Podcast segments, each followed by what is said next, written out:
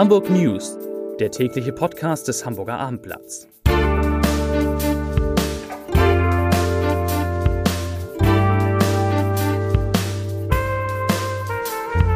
Hallo, moin, moin und herzlich willkommen zum Hamburger Abendblatt Podcast, der tägliche Nachrichtenüberblick hier aus dem Abendblatt Studio. Ich beginne wie immer gleich mit den Nachrichten, aber vorher kann ich Ihnen versprechen, dass wir heute gleich drei Themen haben, die, glaube ich, die Stadtgespräche bewegen werden. Wir bekommen einen neuen Verkehrsanbieter. Wir haben ein neues Urteil oder einen neuen Beschluss im ewigen Streit um Moja. Und wir sprechen nochmal über die spektakuläre Cyberattacke auf Wempe. Doch zunächst der Nachrichtenüberblick. Hamburg will anders als Berlin Mieterhöhungen nicht verbieten. Ein vollständiger Mietendeckel bremse die Investitionen für den Wohnungsbau, sagte der erste Bürgermeister Peter Tschentscher. Stattdessen schlägt der SPD-Politiker vor, die sogenannte Kappungsgrenze zu verschärfen. Sie soll Mieterhöhung deckeln. In der Haselauer Marsch könnte ein Wolf ein junges Fohlen gerissen haben. Der Züchter fand am Morgen das drei Monate alte Tier mit Bissspuren und großen Wunden. Der Zaun war an zwei Stellen zerstört. Nun soll ein Gutachten die Todesursache des Fohlen klären. Forscher der Universität Hamburg haben in Australien eine neue Spinnenart entdeckt und sie nach dem Modeschöpfer Karl Lagerfeld benannt. Die Spinnenart heißt nun ganz offiziell Jotus Karl Lagerfeldi. Das Tier erinnert uns von der Farbe her an den reduzierten Stil Karl Lagerfelds, hieß es in der Begründung. Ich komme jetzt zu einem Beschluss, der schon in den vergangenen Wochen heiß diskutiert wurde. Jeder Hamburger kennt wahrscheinlich die goldenen Moja-Fahrzeuge, die seit einigen Wochen in Hamburg unterwegs sind. Die innovativen Sammeltaxiflotte ist für manche die Zukunft der Mobilität, für andere eine Bedrohung des Taxigewerbes. Nach einem Beschluss des Oberverwaltungsgerichts von heute darf der Mobilitätsdienst Moja seine Flotte in den nächsten Monaten nun doch von derzeit mehr als 100 auf 500 Fahrzeuge ausbauen. Ja, mir gegenüber sitzt Uli Gastorf, allen Podcast-Hörern natürlich wohl bekannt. Deine Geschichte hat heute richtig Wellen geschlagen über die Cyber-Attacke auf Wempe. Wir wollen sie eigentlich gestern schon mit in den Podcast nehmen, aber da war sie noch nicht ganz fertig. Was kannst du uns denn jetzt sagen? Was gibt es Neues? Was wissen wir zu dieser spektakulären Attacke auf den Juwelierhändler? Ja, also ähm, sehr viel wird noch nicht nach draußen gelassen, sage ich mal, vom Landeskriminalamt, von der Polizei. Ähm, das ist ganz klar aus ermittlungstaktischen Gründen. Aber wie das immer so ist, es gibt ähm, Gerüchte. Es äh, geht darum, also es ist davon auszugehen, dass das natürlich kein Einzeltäter ist, also nicht irgendjemand, der bei seinen Eltern in der Garage ein bisschen hackt. Das ist also eine kriminelle Gruppe und die sitzt auch nicht in Deutschland, sondern die sitzt ähm, im Ausland. Davon geht man wohl aus, auch wenn die Polizei das nicht offiziell bestätigt. Ähm, dann geht es, ist es gerüchteweise auch so, dass nicht natürlich nur das LKA das alleine macht, sondern dass dann auch das äh, Bundeskriminalamt, das BKA da dort mit eingeschaltet ist. In Neuerkenntnis gibt es auch, äh, wie wurde das bezahlt? Ähm, das war ein Bitcoin, ne? also eine Internetwährung. Genau, eine sogenannte Kryptowährung. Und ähm, das Gute ist, also für den Täter natürlich, ähm, anders als wenn du ein Bankkonto anlegst, ist es dort, äh, so habe ich mir von Experten erklären lassen, dass du dann quasi, du hast dir eine äh, Wallet und da kannst du einfach, ähm, die legst du dir an, aber du nirgends taucht dein Name auf. Bei der Bank musst du dich ja registrieren lassen, musst einen Ausweis vorlegen. Und deshalb ist das, schwirrt das Geld dann irgendwie um und dann äh, wirst du aber, ist es halt ganz schwierig für die Polizei nachzuweisen, wer ihm gehörte das, also wo ist das hingeflossen. Also anders als die markierten Scheine, die wir aus dem Krimi kennen, genau. ist bei Bitcoin schwierig, die Spuren zu verfolgen. Ist denn diese Attacke nur die Spitze des Eisberges, die bekannt geworden ist, oder ist sie wirklich ein Einzelfall? Also es ist so, dass ähm, zumindest das hat die Polizei, auch wenn sie wie gesagt sonst gar nichts sagt, gesagt, ähm, der Fall Wempe ist aktuell in Hamburg und Norddeutschland der einzige Fall der bekannt ist und wo die Polizei ermittelt. Aber ähm, wir haben es ja auch schon gesagt, Bayersdorf ist es in der Vergangenheit passiert, äh, dann der Reederei Maersk ist es passiert und ähm, Experten sagen, ich hatte gerade noch mit jemandem telefoniert, ähm, natürlich ist es äh, international. Also jetzt, wenn wir so auch im Ausland gucken, wird das wird jeden Tag so etwas passieren. Aber das hatten wir ja auch schon mal geschrieben. Viele möchten ja auch gar nicht an die Öffentlichkeit. Und es soll ja sogar so sein, dass manchmal die Polizei gar nicht Bescheid weiß. Da sagt man dann, damit man seine Daten zurückbekommt, ich zahle mal, was weiß ich, sechsstellige Summe, siebenstellige Summe und dann kriege ich meine Daten wieder, aber ich lasse das alles mit der Polizei. Und ähm, was ich immer wieder gefragt werde, was ist eigentlich mit der Höhe des Lösegeldes, ähm, was Wempe bezahlt hat, das wird leider nicht gesagt. Das sagt auch Wempe nicht, aber ich denke mal, wir können davon ausgehen, davon hätte man sich einige Rolex kaufen können. Ja, vielen Dank. Die spektakuläre Cyber-Attacke wird uns auch morgen im Blatt beschäftigen. Vielen Dank, Uli Gastorf, für diese kurze Einschätzung.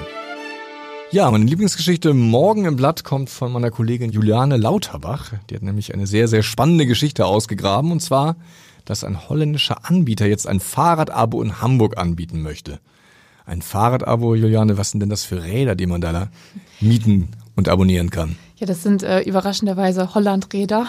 Also tatsächlich ist es ganz einfach. Ähm, man mietet sich, man meldet sich auf der Seite an und bestellt ein Fahrrad. Das wird einem dann tatsächlich bis vor die Haustür nach Hause gebracht.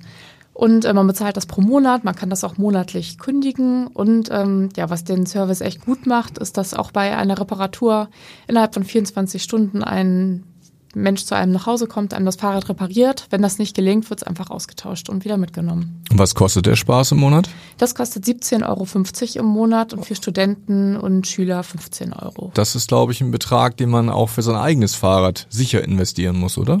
Ja, das auf jeden Fall. Also äh, gerade für Menschen, die eben vielleicht aus verschiedenen Gründen kein eigenes Fahrrad haben möchten, weil sie vielleicht keine Lust haben, sich um die Reparatur zu kümmern oder weil es ihnen gestohlen worden ist. Mir persönlich ist das gerade passiert.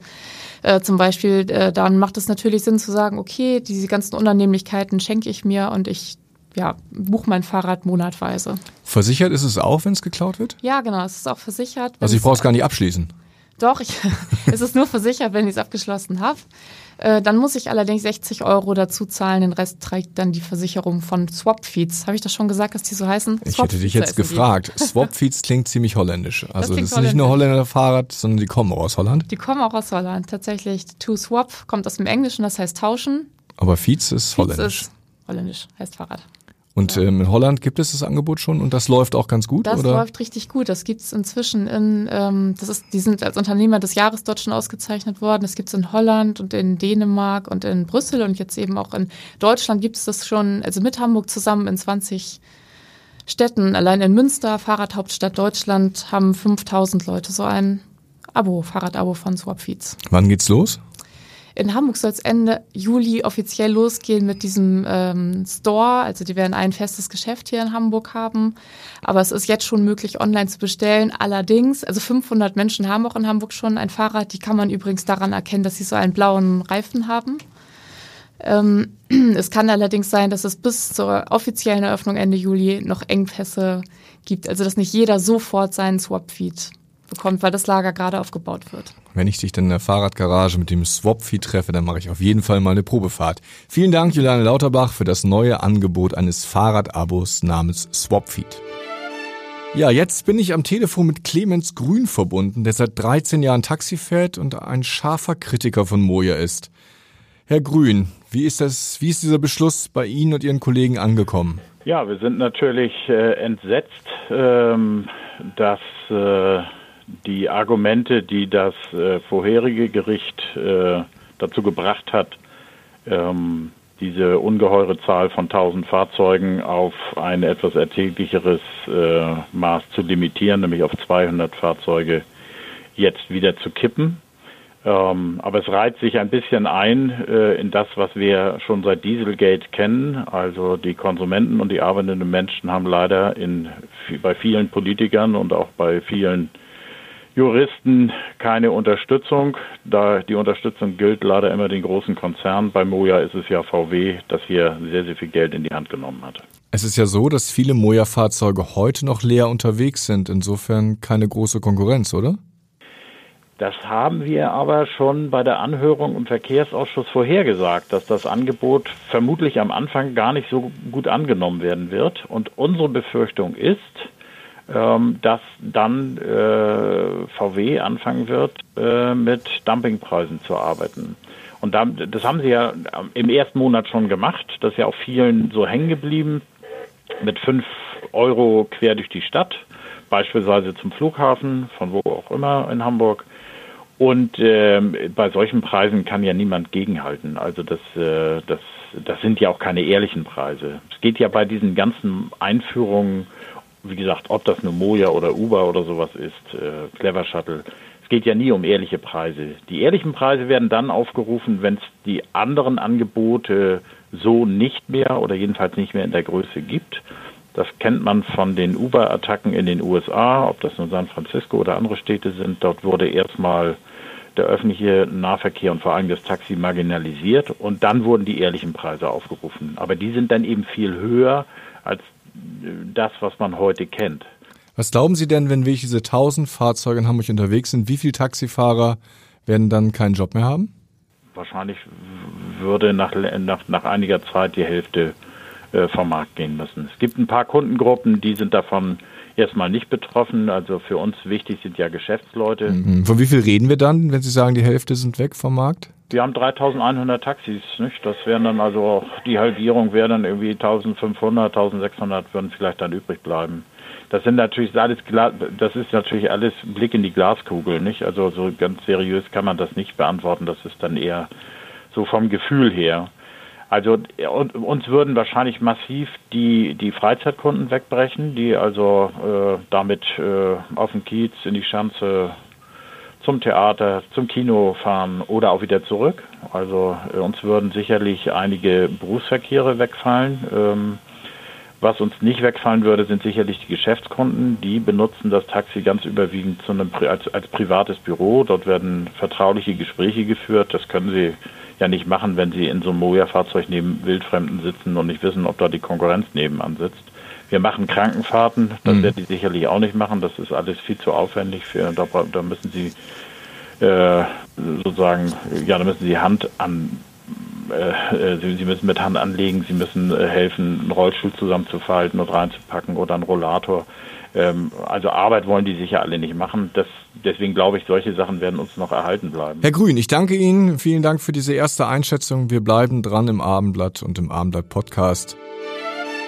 Und jetzt sind wir auch schon wieder am Ende unseres Podcasts angekommen. Ich möchte Sie aber nicht in den Abend entlassen, ohne wieder einen meiner Leserbriefe, die ich heute bekommen habe, vorzulesen. Und Sie ahnen es schon, es geht immer noch um die Harley Days. Seitdem ich am Montag diesen Kommentar geschrieben habe, bekomme ich ganz, ganz viel Post, vor allen Dingen von Freunden der Harleys. Und jetzt lese ich einen Leserbrief vor. Das Genöle um die Harley Days zeigt einmal mehr, wie Kleingeist in Hamburg ein Podium findet. Ich halte Greta Thunberg für einen Segen für die Menschheit, fahre selbst kein Auto und meide ebenfalls Flugreisen und Fleisch. Aber wenn der Umweltverband NABU und Herr Iken meinen, es sei absurd, dass die Veranstaltung trotz der Lärmbelastung genehmigt wurde, dann empfehle ich Ihnen einmal einen Besuch in den Stadtteilen, die nicht an einem Wochenende, sondern 365 Tage im Jahr Fluglärm ertragen müssen, weil tausende Urlauber aus Jux und Dollerei ihr Vergnügen in fernen Ländern suchen müssen.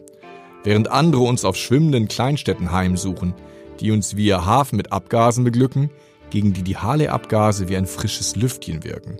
Und wenn wir schon beim Verbieten sind, sollten auch alle anderen Großveranstaltungen, zu denen das Publikum vorzugsweise per Pkw anreist, gleich mit verboten werden. Und wenn wir dann alles verboten haben, werden wir ernüchtert feststellen, dass das Leben noch freudloser geworden ist als vorher, mit all den Belästigungen.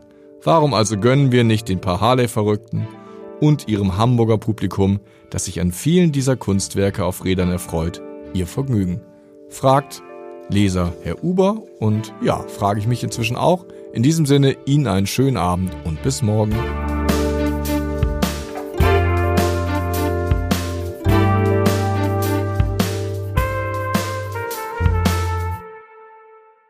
Weitere Podcasts vom Hamburger Abendblatt finden Sie auf abendblatt.de slash podcast.